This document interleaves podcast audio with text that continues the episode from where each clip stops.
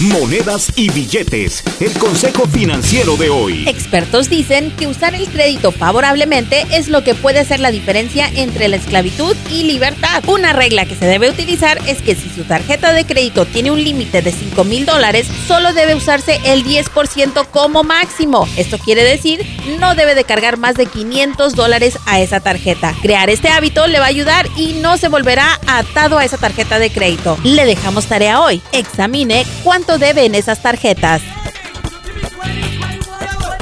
Julie Garza no es consejera financiera, solo comparte información recaudada de diferentes medios y en algunos casos utilizada por ella misma. Para ayuda profesional con sus finanzas, visite un consejero financiero con licencia.